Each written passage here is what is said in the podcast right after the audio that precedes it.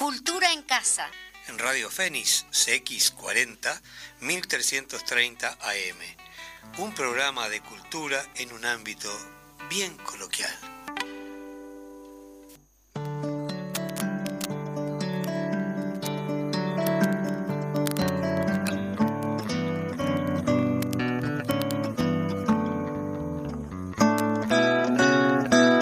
Buenos mediodías, aquí estamos en Cultura en Casa, otro día más, otro encuentro, aquí estamos con Majo. Muy buenos días, ¿cómo estás Eduardo? ¿Cómo están todas y todos? Con ganas, como siempre, de dialogar, charlar con la gente, escuchar música y hablar de temas que nos importan a todos, ¿no? Hoy con visitas muy importantes. Hoy tenemos un tema bastante muy interesante para debatir y para pensar y para reflexionar sobre varias cosas. Pero viste como siempre decimos que venimos de mucha mucha charla en, esta mañana de la radio, vamos a empezar con música. Esta milonga de Renato Borghetti se llama Milonga para As Misiones. Renato Borghetti, un compositor del sur de Brasil, formidable músico que si bien eh, se ha destacado en el área de raíz eh, folclórica de la zona de Río Grande, ha trascendido su obra y es un, invitado permanente de los grandes festivales de jazz por su gran calidad compositiva. Vamos a escuchar esa milonga entonces.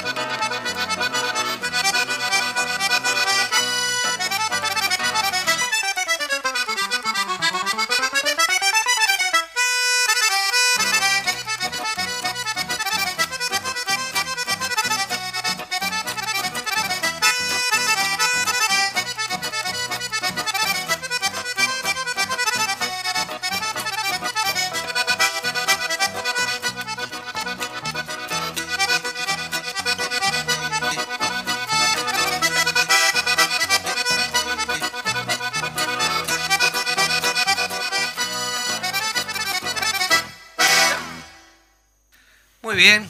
Lindo para arrancar, es movidito, sacudido, porque hoy viene el programa, viene sacudido. es como para levantar tierra. Hoy hay que sacudir, tenemos ahí un, vamos a tener una charla, pero muy interesante, este, con Julio César Bófano.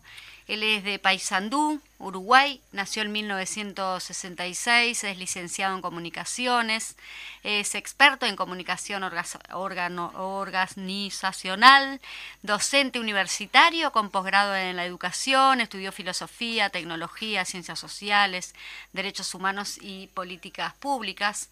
Eh, Julio es periodista especializado en temas de migración, investigador, consultor y asesor en comunicaciones en diferentes organizaciones, entre ellas la agrupación política. Es concejal municipal en Montevideo, 2000, los periodos 2019-2024, y durante 17 años fue seminarista religioso y sacerdote jesuita de la Iglesia Católica. Es militante y activista de los derechos humanos con acompañamiento de personas eh, y movimientos. Este, acá hay como una sigla y se define como migrante. Vivió 13 años en Roma, uno de sus lugares en el mundo. Y lo de Roma nos va a llevar justamente al tema que eh, nos... Este, Bienvenido entonces Julio y conocerme me hizo libre. Un placer estar acá, Eduardo. muchas gracias. María José Majo, con quien nos conocemos desde, nos las, conocemos desde con la el, militancia de las migraciones, por las personas migrantes, porque yo me defino como migrante, porque después que migrás, sos siempre migrante. Sí. Y cuando volvimos a Uruguay, cuando decidimos retornar a Uruguay, fundamos el grupo de retornados. Bueno, ahí nos conocimos con, con Majo. Y bueno, Eduardo, estar contigo también un, un honor gracias, con esa con esa música inicial de, de las misiones, porque tenemos muchas misiones han surgido a partir de este libro. Qué lindo. Te la Bueno. regalamos para vos, entonces. bueno, fue... Es muy rico el café. En, en realidad este, este libro fue un removedor, eh, muy valiente, poner las cosas sobre la mesa de una historia bastante conocida pero muy tapada. Y eso, eso ahora, hay somos un país chiquito, Hay que pero atreverse a hacer eso, Julio. que un uruguayo haya puesto sobre la mesa este tema no es muy importante. El tema de la religión y de la homosexualidad, nada Claro, más ni nada menos. este, ¿no? Eh, y sobre todo, bueno, en una cosa que era muy sabida pero muy tapada, ¿no? Muy Y tapada. Somos como si fuera delictivo, ¿no? Cuando, por suerte hoy día las cosas están poniéndose en su lugar, es decir, nadie tiene derecho a decidir la vida de nadie y eso es una de las cosas más valiosas. Eh, yo te digo, soy un tipo que me gusta mucho viajar, me encanta cuando cada que tengo oportunidad ¿Y qué he aprendido viajando? A la tolerancia, el respeto y la admiración a la gente diferente. ¿no? Me parece apasionante. Sí, yo hago un juego ahí de palabras en el libro del, Perdón, del ¿qué, peregrino. qué te llevó a escribir este Claro. libro también? vos? Pero eh, para decirlo del peregrino que viaje, por el esto del viaje, porque siempre le digo a los estudiantes, si pueden salir un poco de Uruguay, Sí. unos meses, lo que Sí, sea, sí. salgan, porque el peregrino que se encuentran con, con tierras extrañas, pero también con tus propias extrañeces, porque vas descubriendo eso. Ah, en Uruguay tomamos, tomamos comemos la pizza de tal manera, entonces vas descubriendo las diferencias las diferencias que, enriquece- que enriquecen. Bueno, hace muchos años que mucha gente me pedía que escribiera un libro sobre mi vida, que les parecía interesante, y yo decía, no. Y, mm, Planeta, hace muchos años que me, me invitaba, y, y en, en el 2017 yo estaba en Roma, porque Roma para mí es, es mi ciudad, aparte de otras, eh, pero Roma fue un antes y después. Eh, estaba haciendo un acompañamiento a personas, eh, la sigla es LGTBIQ, pero ah, generalmente el acompañamiento en el mundo cristiano es a personas gays, homosexuales y lesbianas, ¿no? Eh, porque las demás letras de las siglas siguen siendo muy invisibilizadas y, mm, y yo hace muchos años, incluso cuando era cura, hacía ese acompañamiento de Perdón, acompañamientos, ¿a qué te referís? Acompañamiento es eh, un acompañamiento espiritual a personas que se sienten culpables por ser lo que son, Ah, por bien. ser homosexuales o lesbianas, o- y, y entonces a liberarse de eso, a liberarse de una concepción que tiene la Iglesia Católica, que fue el proceso que hice yo. Bueno, la cuestión es que estando ahí haciendo eso, hice una publicación, porque yo voy cada tanto tengo el privilegio de, de viajar mucho, incluso en Roma me invitan para esto y hasta me pagan para esto, Sí, me claro, pagan el viaje para acompañar porque sigo acompañando y mucha gente maravillosa conocí ahí siendo cura y en mi militancia. Entonces en el 2017 Pa- Planeta me dice, ¿viste que tenés que escribir un libro? Claudia Garín, que además fue compañera de clase. Y yo le dije, sí, sí, tenés razón, estoy preparado ahora, pero no, no estaba preparado. De hecho, el libro lo empecé en el 2019 y bueno, y lo terminé unos días antes de que saliera publicado, que se publicó en septiembre ahora, y ya vamos, ya casi estamos por preparar la tercera edición, que para Uruguay es un, un bestseller prácticamente. Eh, y me costó mucho porque mm, el libro no era no es solo la- el, el hecho narrativo de, Sí, de escribir, removés muchas cosas sino también claro que yo opté por contar mis, mis propias mi proceso. El libro sobre mi vida. Conocerme me hizo libre fue lo último que elegí el título y son mis procesos. Entonces yo acá no es un libro contra la Iglesia Católica como algunos me han dicho no es un libro que le pide a la sociedad que discuta sobre temas que no estamos discutiendo y desde mi vida y desde mi proceso y elegí contar mis incoherencias, mis hipocresías, eh, si me acostaba o no me acostaba con, cardenales, que sí me acosté, para mí no es el, el tema del libro. El tema del libro y lo que más me costó a mí, y en un momento se lo planteé a la editorial, es contar que yo fui víctima de abuso sexual y de violación cuando era niño, y soy un sobreviviente, y fue muy difícil porque, mm, porque nunca lo había contado, es decir, lo había trabajado mucho en terapia, por supuesto, pero prácticamente en Uruguay no lo sabía nadie. Bueno, para mi hermano, por ejemplo, o uno de mis hermanos, este, dijo el otro día en la presentación de Pasando, bueno, para mí también fue una sorpresa esto.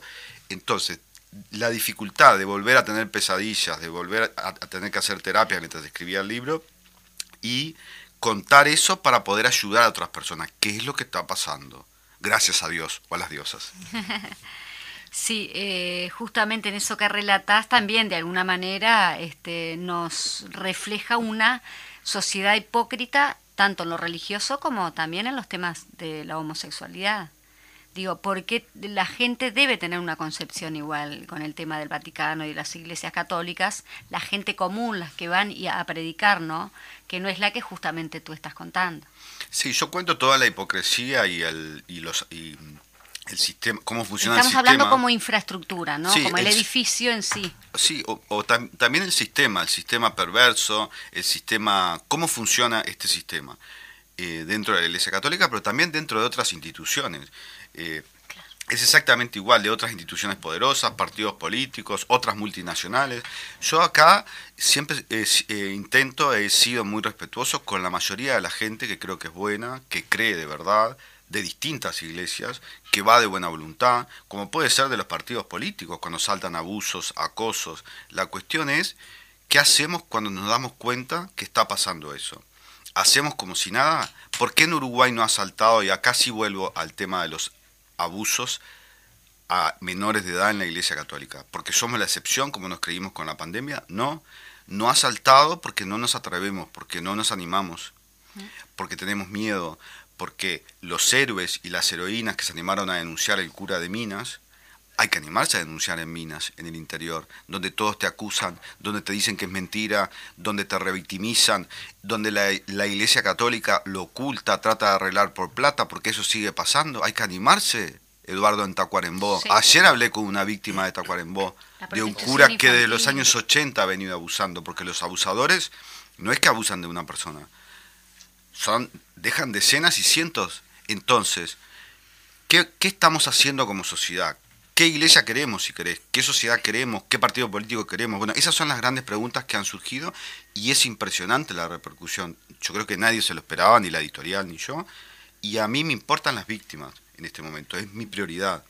y por eso decidí fundar una, una, hacer una fundación porque empecé con una, cuatro, ahora tengo más de 400 víctimas que me contactan, que me dicen hasta que no leí tu libro no me di cuenta, y yo sé lo que es eso porque yo lo viví, porque lo viví, lo negué, me lo oculté, y hasta que, hasta que salió en Roma que yo también había sido víctima, y, y confían en mí, y ese es el primer paso. El primer paso es decirte a vos mismo, fui víctima o estoy siendo víctima, aunque nadie me crea, aunque mi familia no me crea, aunque me manden al médico y el médico me mande al psiquiatra, porque está pasando eso en lo que me cuentan.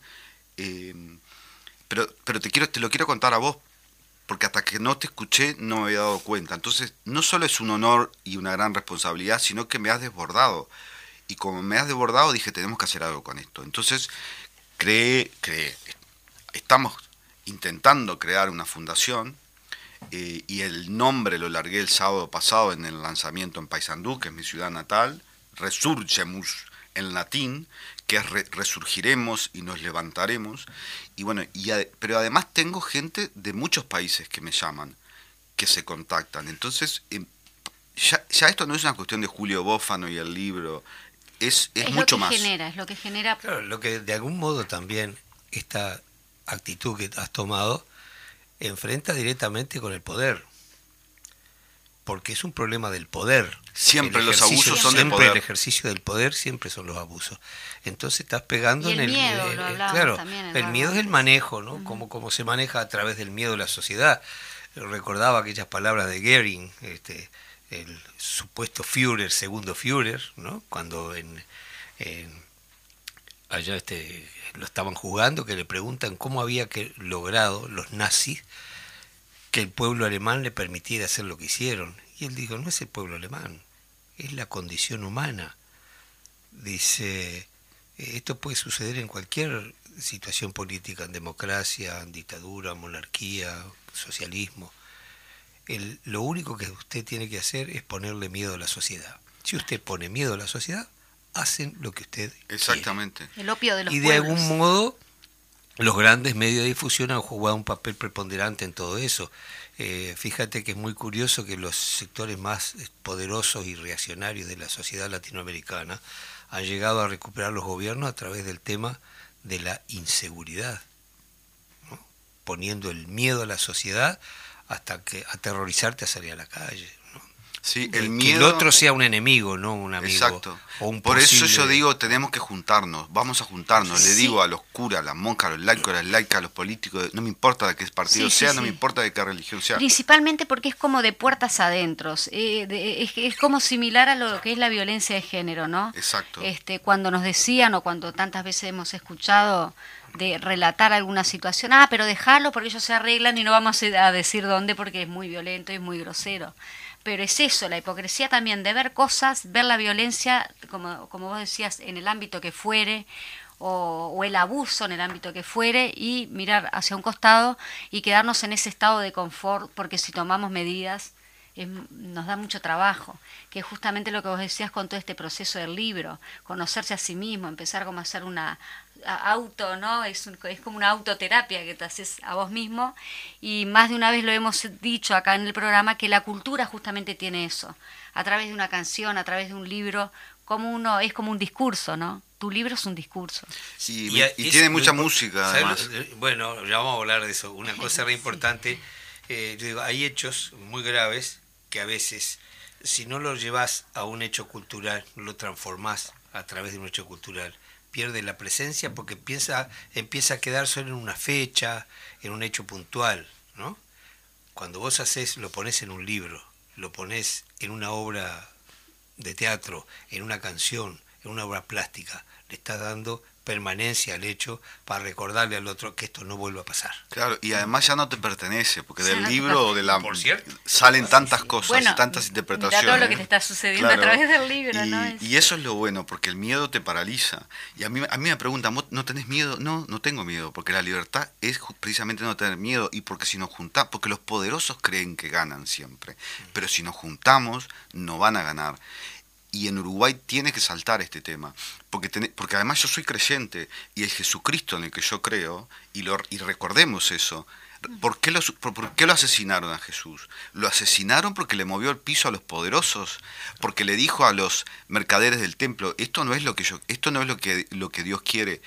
Lo asesinaron porque estaba al lado de los pobres, de las personas con los derechos más vulnerados. El Jesucristo en el que yo creo no tendría ninguna duda ahora de estar en las marchas de la diversidad, de estar con las víctimas de abusos sexuales. No, estaría, no se sentiría representado por esta iglesia católica ni por muchas de las iglesias que, que ocultan y tapan. Estaría en las ollas populares, estaría con los trabajadores defendiendo eh, los salarios, estaría del lado siempre de las personas con los derechos vulnerados. Entonces, eso, vamos a discutir qué sociedad queremos, porque en Uruguay nos merecemos y podemos vivir mejor. Entonces, nos estamos juntando, hay, se han creado movimientos en las redes, es impresionante. La gente se ha empezado a animar, ahí por ahí, cerca de Montevideo, este, ah, en Canelones ahora se denunció también a un cura. Cuando digo denunciar, porque generalmente se denuncia a la interna de la iglesia, ¿no? Porque porque en general somos muy crédulos y decimos, bueno, si hablo con el obispo, con el superior, algo van a hacer. Pues no hacen nada, lo ocultan, te mienten, lo minimizan. Entonces hay que, hay que, eh, hay que ir a las fiscalías o llamar al teléfono de unidad de víctimas y testigos de la fiscalía que te asesoran. Es el, el único institución que yo confío para esto por el Buen momento. dato, buen Sí. dato. Y por ahí, por atrás del zoológico, eh, se ha creado anotarlo después, Sí. eh, porque se ha creado un movimiento también con un cura y la gente ha escrito en los muros, o sea, es eso lo que tenemos que hacer. ¿Cómo se producen los cambios? Los cambios se producen cuando decimos, a mí esto no me gusta. Por eso se usa la canción de Charlie García, Inconsciente Colectivo, para, para este, explicar esto de los cambios. Es eh, lo instituido y lo instituyente, que lo doy en clase, ¿no? Lo instituido es, bueno, esto, esto es así, siempre se hizo así, lo instituyente es cuando uno empieza a decir, pero, pero ¿por qué? Yo no estoy de acuerdo, a mí no me gusta. Bueno, juntémonos, juntémonos para recuperar las iglesias que queremos, la sociedad que queremos y el país que nos merecemos. Antes de ir a la tanda, nosotros vamos a escuchar una música que vos nos sugeriste de nuestro querido Darno. Eh, vamos a escuchar un- una de las obras de él, Desconsolados 2, que tiene mucho que ver con lo que tú estás realizando. Para los que se sueñan sin ninguna una sonrisa para los que se van. ¿Dónde están temblando las canciones que nunca van a cantar? Para los propietarios de botellas vacías, para los que además de aguarás bebieron horizontes de espanto y de desván. Por el duque de penurias y madame de la mugre, los que siempre estarán más acá de todo lo que brilla en la ciudad. Al abuelo de copa y al abuelo de bala y al hermano cristal. ¿En qué sueño? Con un despertar en San Jamás. Al ciclista estrellado en el túnel ruinoso, al que fue pedaleando su fin y halló la risa dura del final. Por los ferrocarriles, esperando en San Sueña, detenidos, vacíos, sin nada y nadie que traer ni que esperar.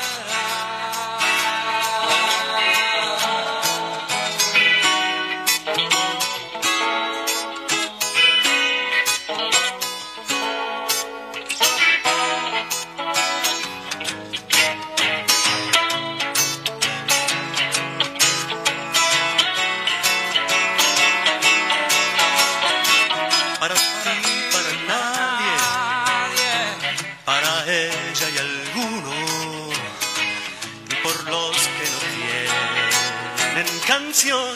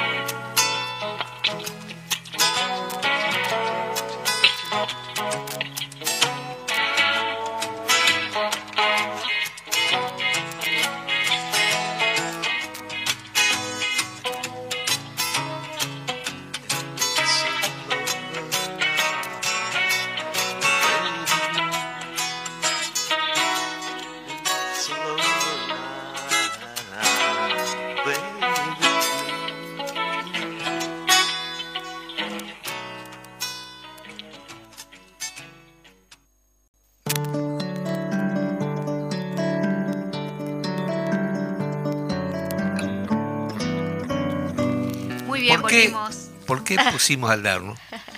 Bueno, yo descubrí escribiendo el libro que la música había sido muy importante para, para sanar mi alma, además de todas las terapias que hice y que sigo haciendo.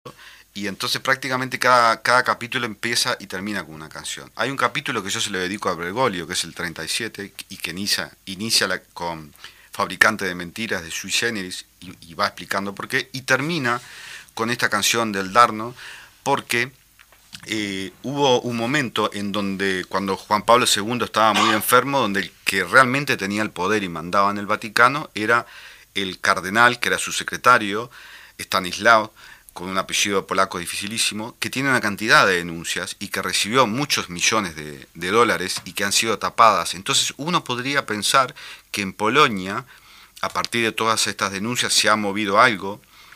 Recordemos que la obsesión de Juan Pablo II este, fue siempre el, luchar contra el comunismo y por eso eligió a los obispos que eligió, que han destruido todo lo que fue la teología de liberación. Entonces, yo estaba terminando de escribir el libro y alguien de Polonia me mandó, un, me dice, mira esto, el 11 de junio del 2021, este cardenal, que tiene una cantidad de denuncias, con otros 90 obispos, estaban celebrando una misa como si nada hubiese pasado, porque nada pasa ni pasará si no nos movemos, con un coro hermoso. Entonces yo lo, digo a eso en el libro, ¿no?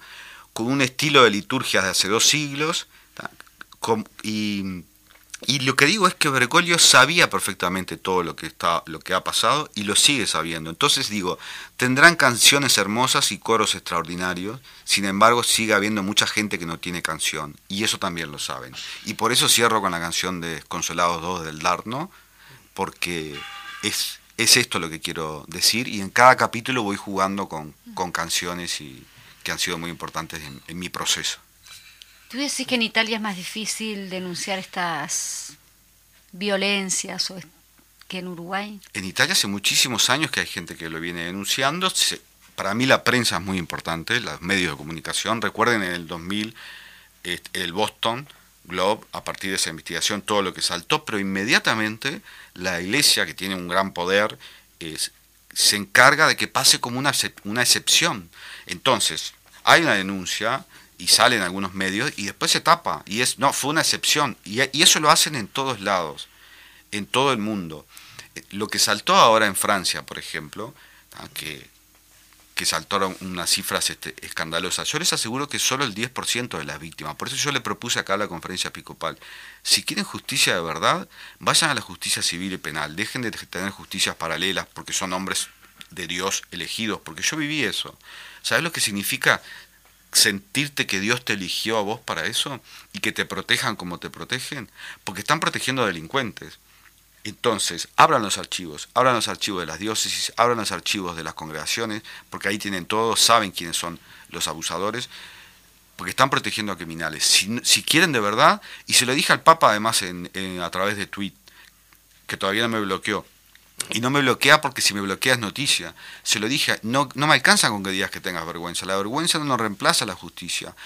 Hace dos años el Papa recibió a una víctima en esta estrategia de marketing, que, es lo que yo cuento en este libro, ¿no? que se hace pasar como, que, como preocupado y misericordioso, pero es solo una estrategia para, para titulares, por eso es que hay que investigar y por eso que la prensa y las películas, y hay mucha investigación en mi libro y muchas citas, a una víctima que le contó que fue abusado y violado por su tío cura, y el Papa le dijo, tenés que perdonarlo porque está enfermo. No, no está enfermo, es un delincuente, sabe bien lo que está haciendo. Y bueno, entonces mientras eso siga, mientras sigamos teniendo una concepción antropológica de la Iglesia Católica jerárquica, de que el cuerpo es lo malo y lo pecaminoso y el alma es lo que hay que salvar, van a seguir existiendo estas complicidades y van a seguir ocultando, y además porque son recursos humanos, y, y, recordemos que es una multinacional, ¿no? Y bueno, cuando hablamos del poder es muy claro, fíjate lo que está pasando con la Operación Océano, ¿no? Eh, están cumpliendo eh, cárcel domiciliaria en sus mansiones ¿eh? y están este, distrayendo lo más posible las resoluciones, alargando, eh, y los abogados de alguna manera son cómplices de esto, ¿no? Porque... Sí, ¿y cuántas operaciones océanos hay en Uruguay? Las niñas que quedan embarazadas, que ya eso no, no estaba pasando y ahora está volviendo a pasar. ¿Son fruto del Espíritu Santo? No, son violaciones. Las adolescentes que desaparecen, sobre todo en el interior, eso trata de personas.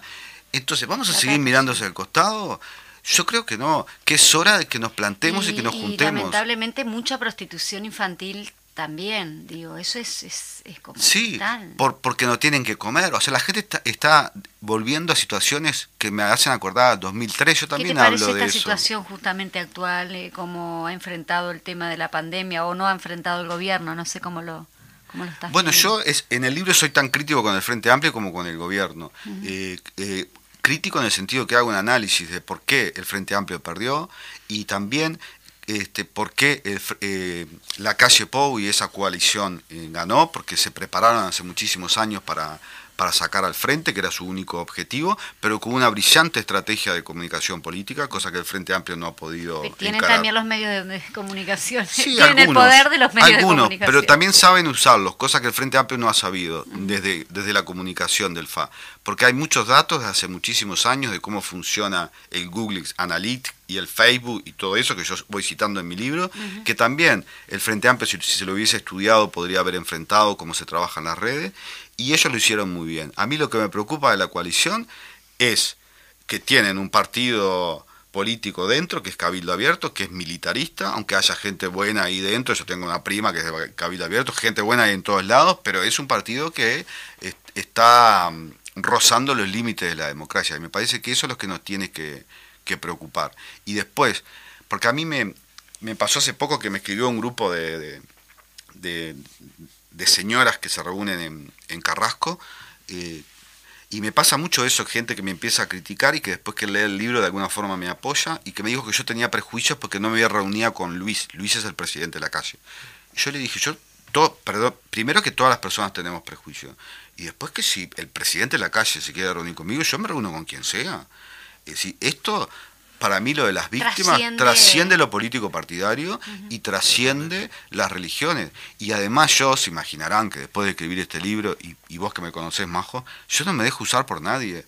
Eh, no me dejo usar, no, no, no negocio, hay cosas que no negocio, y, y no negocio con torturadores y no negocio con abusadores y pedófilos, que son conceptos distintos. Bueno, también es el el tema de la pedofilia, también es otro tema, otro capítulo este, interesantísimo y gravísimo como para tratar. Por acá este, te, te voy a hacer un cortecito porque te mandan, no mandan saludo, pero sí saludan al programa Alejandro y Sandra y dice que muy buen tema de debate el de hoy, así que bueno, ese mensaje va para ti. Es que tenemos que debatir estas cosas. ¿Qué, qué sociedad queremos? ¿Qué, qué, qué ciudad? ¿Qué barrio? Nosotros nos juntamos en el barrio, en Ciudad Vieja, a comer un asado todos los...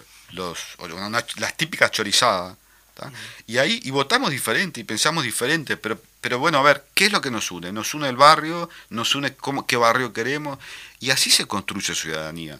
Tenemos que volver a eso, a volver a las bases. Bueno, la ley de urgente consideración justamente en cuanto a las 800.000 firmas demostró que ahí no hay solo, digo, hay organizaciones sociales, hay gente organizada. Por Eso demostró la importancia de la gente, de las bases, de, de- y, de, y de acordarnos de escuchar. Yo que voy mucho por el interior, bueno, vos que sos de Tacuarembó, Eduardo, es decir, el interior es otro mundo. Es otro las mundo. cosas que estamos hablando en Montevideo, yo lo digo incluso en mi sector político, las cosas que estamos hablando en, acá, en el interior no tienen ni idea. En el litoral siguen mirando los canales argentinos. O sea, Sí. mientras, sigamos cometiendo esos errores, Sí. Yo cuento siempre que empecé a venir a Montevideo a los 15 años más o menos. Empecé a venir solo con, con mi socio de aquel momento que teníamos un dúo llamado Los Eduardos. Eduardo No, Lago, de Los. Eduardos, claro, sí. Y bueno, y veníamos y cantábamos en cuanto boliche había acá este, y hacíamos plata para volver. Hacían turismo, las vacaciones de julio, las vacaciones de verano. Por cierto, que tengo un agradecimiento permanente a todos mis parientes que me tenían que recibir a veces. Por... Pero, ¿qué te cuento? Que Que te tenía Montevideo... que recibir acá. Sí, claro que me, cuando te andaba con mucha hambre noche caía a mediodía por la casa de algún... Pero este Montevideo era un polvorín. Y vos llegabas a Tacuarembó y lo único que te enterabas de Montevideo era el fútbol. Lo único. Entonces, el poder de los medios, el manejo a través de los medios es tan grande que nunca entendimos y en ese sentido eh, yo cuestiono mucho a los compañeros, a la gente de la izquierda, nunca entendieron el poder de los medios. Nunca asumieron. y el yo creo que de lo siguen sin entender Sí, muchos. Por cierto. De Eh, gusto porque no los medios, tan- los medios también los tenemos nosotros en nuestras manos, lo- con los celulares eh, Claro. y, con, y con ir al interior a escuchar, no a hablar. Yo ahora yo hablo de interiores además en mi libro. Yo ahora cuando fui a- estuve en Paysandú, que es mi ciudad natal, a presenté el libro y todo eso, estuve en, en algunos pueblitos también. Bueno, y es, vos- y eso que vos decís cuento en mi libro, yo lo que pasó en lo que era en el 78, el Mundial de Fútbol, yo sabía, yo conocía la selección de fútbol de Argentina y, era argentino prácticamente, desde Paysandú, en el, en el 78. En el 82 pintábamos en Paysandú las Malvinas son argentinas. O sea, no teníamos idea de lo que pasaba en Montevideo, ni las cuestiones de la dictadura, porque no no se podía hablar de eso. Recién, cuando se empezó a poder hablar, fue en el 84. Entonces, las resistencias, también hay muchos tipos de resistencia. No minimicemos las resistencias de interior. Eh, porque si no vamos a seguir cometiendo errores y vamos a seguir dividiendo. No, yo me acuerdo de las peleas que tenía con Avenida Montevideo que me decía vos sos de afuera que vos sos de adentro. De sí, de afuera. Sí, sí yo, inclusive cuando tomo el ómnibus de venir de Neptunia para acá, yo digo Montevideo, me dicen, pero pones así centro, porque no es el centro. Montevideo no es el centro. el centro viene a ser Durán, Durán ¿eh? exacto. Pero un, hecho así fundamental es eh, cuando uno va a esos lugares, no tiene que ir a hablar, tiene que ir a escuchar. Exacto. Porque hay una identidad hay un conocimiento de su entorno y uno tiene que ir a conocer ese entorno y compartir lo que uno tiene a partir de ese conocimiento y de ese respeto. Porque muchas veces escuchamos, hay que llevar la cultura al barrio, pero para un poquito, en el barrio, hay cultura. El barrio tiene su cultura, vos tenés que ir a aprender cuál es su cultura y si querés aportar algo para eh, dimensionar esa cultura, está bárbaro, pero no vaya a pretender cambiarla a partir de tu concepto de la cultura. ¿no? Eh, recuerdo este, algunas declaraciones de algún compañero este, querido ¿no? que a veces este, cuestionaban determinadas formas musicales.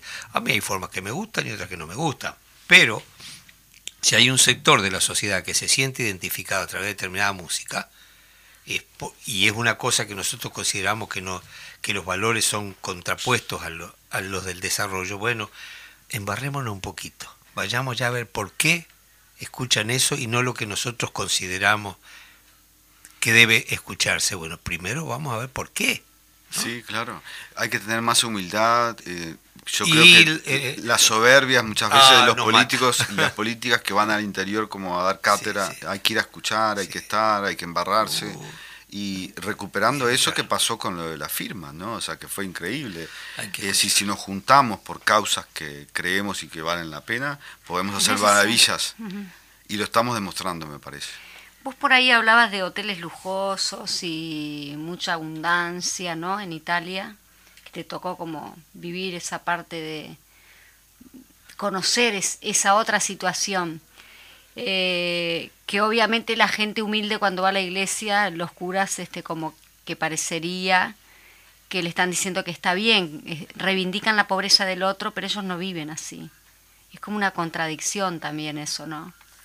Bueno, es muy este, difícil explicar la... No sé si me explico un poco el... Es muy difícil explicar la, la, Iglesia Católica como institución, porque son muchas instituciones dentro, y por eso yo hablo de multinacionales con, con sucursales. Y, además, en general, dentro de, la, de las iglesias, no solo la católica, siempre está el tema de la plata. El tema de la plata es muy importante y, piden plata. Entonces yo les digo a la gente, a ver. Pero los que van a rezar generalmente son pobres. Sí, exacto. Y sobre todo en las iglesias evangélicas y neopentecostales, que además te piden plata para salvarte. Y a veces ¿Ah? te sacan todo. eso que aparece Cuanto más plata, más milagro. Sí, y entonces yo le digo a la gente, si te piden plata, desconfía, ese no es el Dios eh, en el que creemos. Si te piden, eh, si te como por eso usamos la canción de Ana Prada, la cantamos el otro día en allá en Paysandú del soy pecadora, ¿no? Si, los, si tus ah, santitos huyen de mi agenda, si tu Dios está discriminando a alguna persona, desconfía. El reino, la, la, el Netflix, dice muchas verdades y es una ficción. Es decir, la plata es muy importante y hay mucha plata. Y donde hay mucha plata, los buitres siempre andan dando vuelta. Entonces, siempre está el tema de que los curas y las monjas y los pastores te están pidiendo plata y que somos por pobreza. De ninguna manera. Es decir, pobreza es otra cosa. Y esa plata, porque, porque es diferente, las congregaciones religiosas son diferentes de las diócesis, y las diócesis son territoriales, por ejemplo. Hay gente que piensa que Estula es la autoridad máxima de la Iglesia de Uruguay. No, Estula es la autoridad de la diócesis de Montevideo. Cada diócesis tiene sus autoridades y son territoriales y manejan sus propias finanzas, como las congregaciones religiosas. Yo era jesuita, la compañía de Jesús. Una, una, cosa es la, provincia de Uruguay, que ahora está unida con la Argentina, por eso yo a Bergoglio lo conozco bien. Eh, y, recuerden que Francisco es el Bergoglio de Argentina, que metió todos los medios de la iglesia a disposición para luchar contra el matrimonio igualitario, para la interrupción voluntaria del embarazo. Eso es el Bergoglio. No se olviden de eso. Y entonces hay como administraciones paralelas, pero plata hay muchísimo, porque además y sigue habiendo, y sigue habiendo mucha gente que deja sus casas, sus propiedades a, las A los- iglesias, no solo a la sí, iglesia es católica. Y les preocupa mucho esto, el tema de la plata. Por eso también es, es uno de los aspectos por el que tapan esto de los abusos y la pedofilia. Por los miles de millones de dólares que les está costando. Porque hay otros países donde, gracias a Dios o a las diosas, sí se hacen juicios. En Uruguay, después de 10 años, el delito prescribe. Eso es un, eso es un debe que tenemos como Estado de Derecho. Porque el promedio que te lleva a una víctima, y yo lo sé porque a mí me pasó, de darte cuenta y asumir que fuiste abusado son 30 años según las investigaciones. Entonces, que prescriba después de 10 años o que se pueda denunciar ahora como al cura de Minas, que ojalá lo podamos meter preso, se, pueda se puede denunciar eh, y, y tiene una, y un pedido de la Fiscalía de 8 años de prisión y un resarcimiento económico. Y vuelvo y termino con esto. Los resarcimiento económico no les cambia nada a las víctimas, pero sí a la iglesia, que además pone los mejores abogados, en este caso, por supuesto que el cura tiene derecho a, a ser defendido, porque eso eh, todas las personas lo tienen, pero le ponen el mejor abogado, uno de los mejores de Uruguay, el abogado del Goyo Álvarez además, y a, la- a las víctimas, del diablo, a las, a las víctimas las revictimizan y les dicen que es mentira en minas. Bueno, vamos a ponernos del lado de las víctimas, ese es el Jesús en el que yo creo y es la sociedad en la que yo creo, siempre del lado de las Yo personas con los derechos vulnerados. Una sociedad sin explotados ni explotadores, creo yo. Exactamente. Fede, te voy a pedir una canción es- específica Ah. para este momento, un temazo del Garo Araquelian que se llama Diente de León.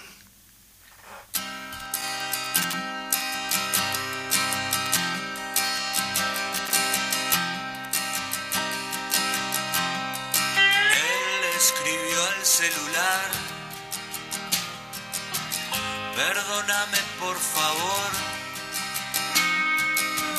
Las cosas van a cambiar.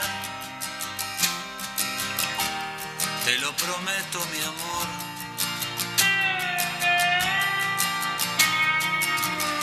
Ella por fin consiguió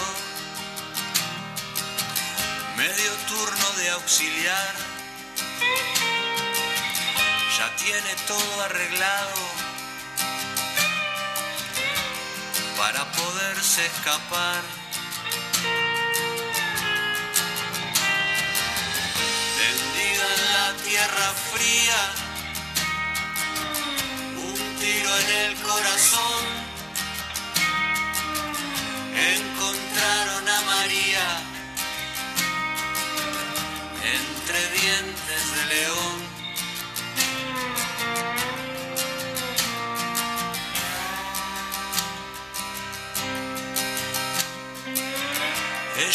Ella tendió el celular. Pensaba que no me iba a enterar. Después del 222, en casa vamos a hablar.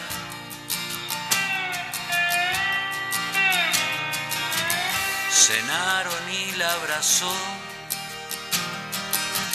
y la arrastró al pastizal y ensañado le decía, vos no me vas a dejar.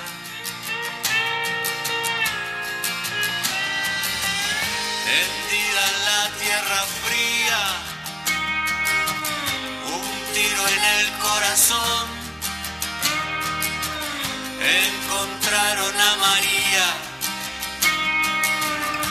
entre dientes de león.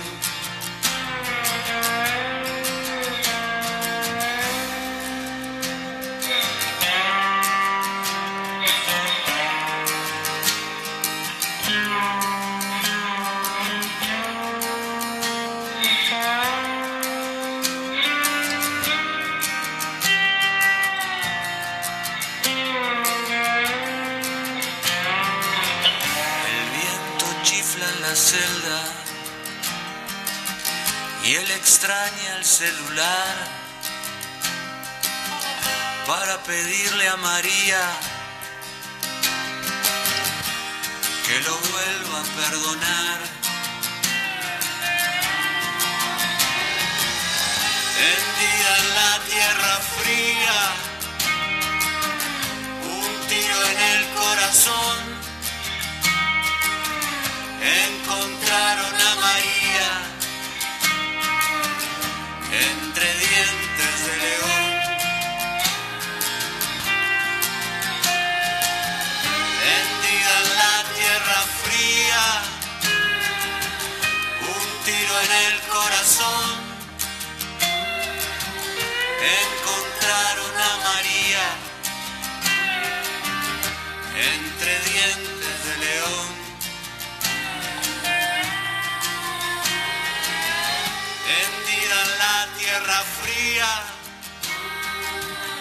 un tiro en el corazón,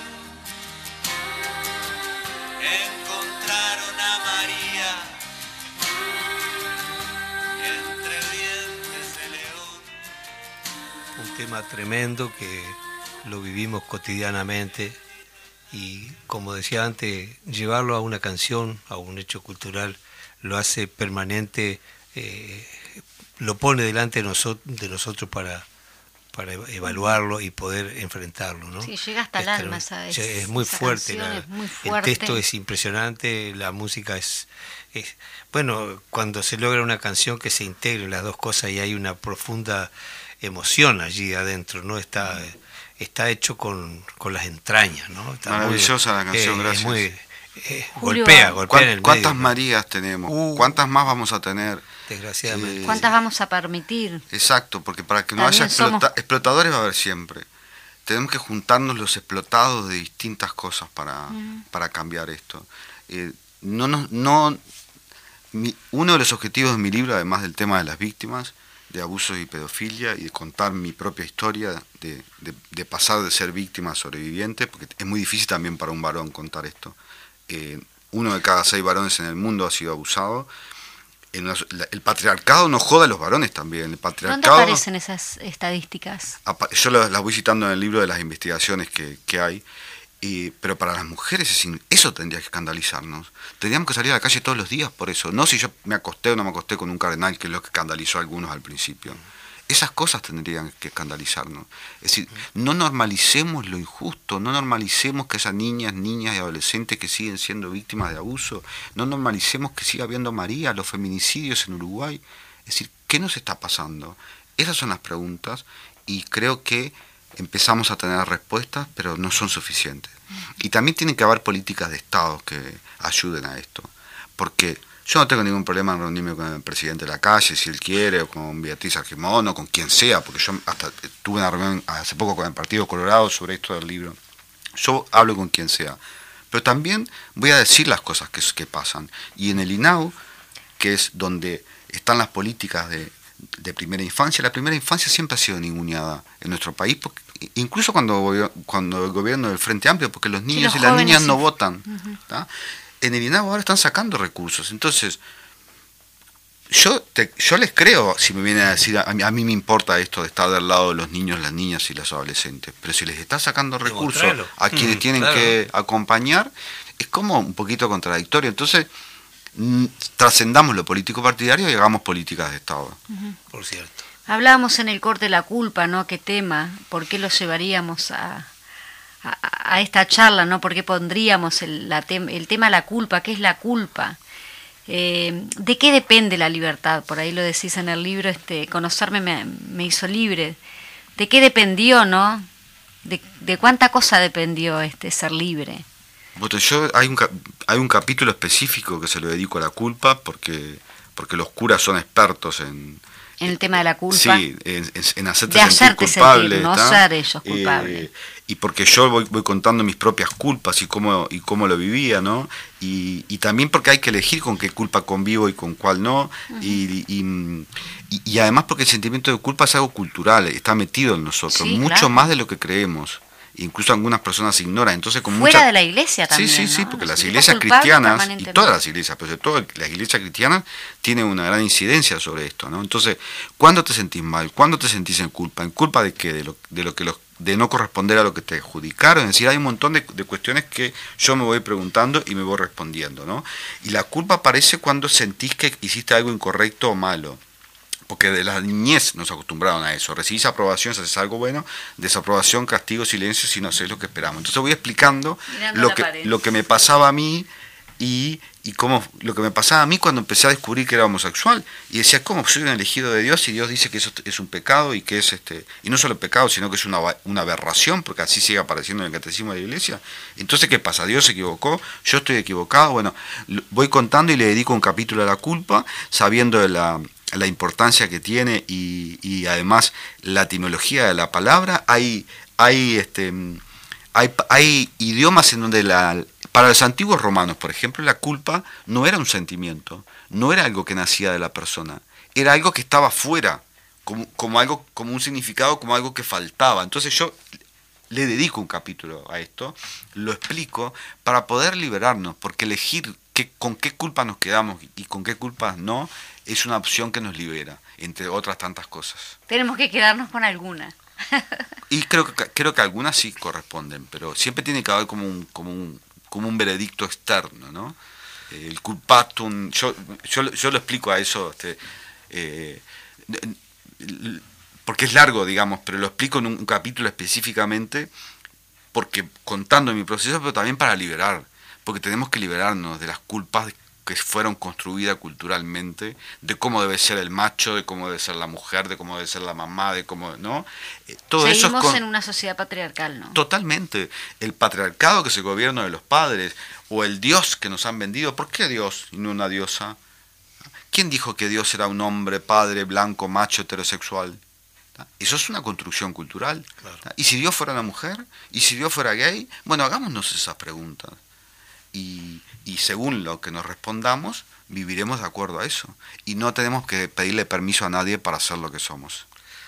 Y bueno, dentro de las culturas de, las, de, de los pueblos originarios, eh, según se ha estudiado, este, dicen que había mm, como cinco géneros y quien fuera este, parte de esos cinco géneros era el de los más respetados de la sociedad. Sí, incluso ahora en, en algunas culturas hindúes las personas trans, que acá son que acá siguen siendo muy, muy invisibilizadas, aunque hemos, aunque hemos hecho muchos avances en comparación con Italia. Creo que los más, ¿no? Pero son este son eh, como, como diosas, tratadas como diosas prácticamente. O sea, para que se vea que esto es cultural. Por eso empezamos por el principio, la importancia de los viajes. Cuando uno tiene la posibilidad de viajar, aunque no sea físicamente, pero a través de los libros y del estudio, estudien, lean, investiguen. No me crean a mí, googleen si quieren. Pero vamos a enriquecernos porque, nos podemos, porque podemos cambiar permanentemente. Lo que vos decís no está en cualquier libro tampoco lo que vos decís en este libro no está en cualquier libro. Pero bueno, hay muchos,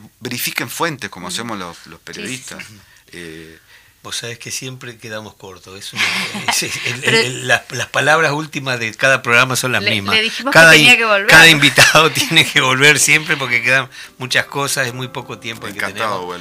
Y bueno, ha sido un placer inmenso tenerte y vamos a ver este cuándo pueda volver porque hay mucha mucha tela para cortar, eh, palabra que decimos siempre también. Y le recomendamos leer el libro. Este, sí, por cierto, claro que hay gente que recién se está uniendo a la radio, pero bueno, estamos acá Y nosotros nos despedimos con música instrumental y nos vamos a ir escuchando un tema de Ralph Towner, el gran guitarrista del grupo Oregon, guitarrista y pianista, compositor, músico excepcional. Una obra que se llama The Sign, La Señal. Y muchas gracias a todos los amigos que están del otro lado compartiendo con nosotros y esperamos sus, eh, sus mensajes porque son muy gratificantes y muy estimulantes, pero además nos enseñan a, a ir eh, armando el camino. Así que mil gracias y nos vemos. Gracias Julio y gracias a la niña de Eduardo que la tenemos acá en estudios, toda calladita ahí. un placer, un placer. Gracias a usted. María José, Majo, y Eduardo. Un placer, de verdad. Gracias, te esperamos. Sigamos la lucha. A todos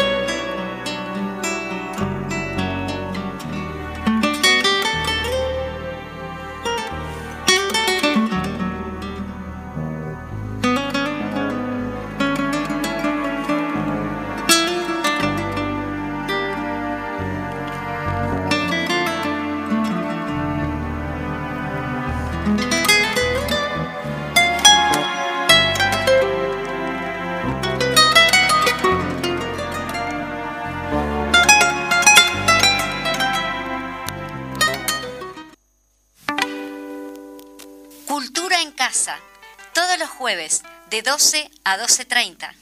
En Radio Fénix CX40 1330 AM. Un programa de cultura en un ámbito bien coloquial. Los esperamos.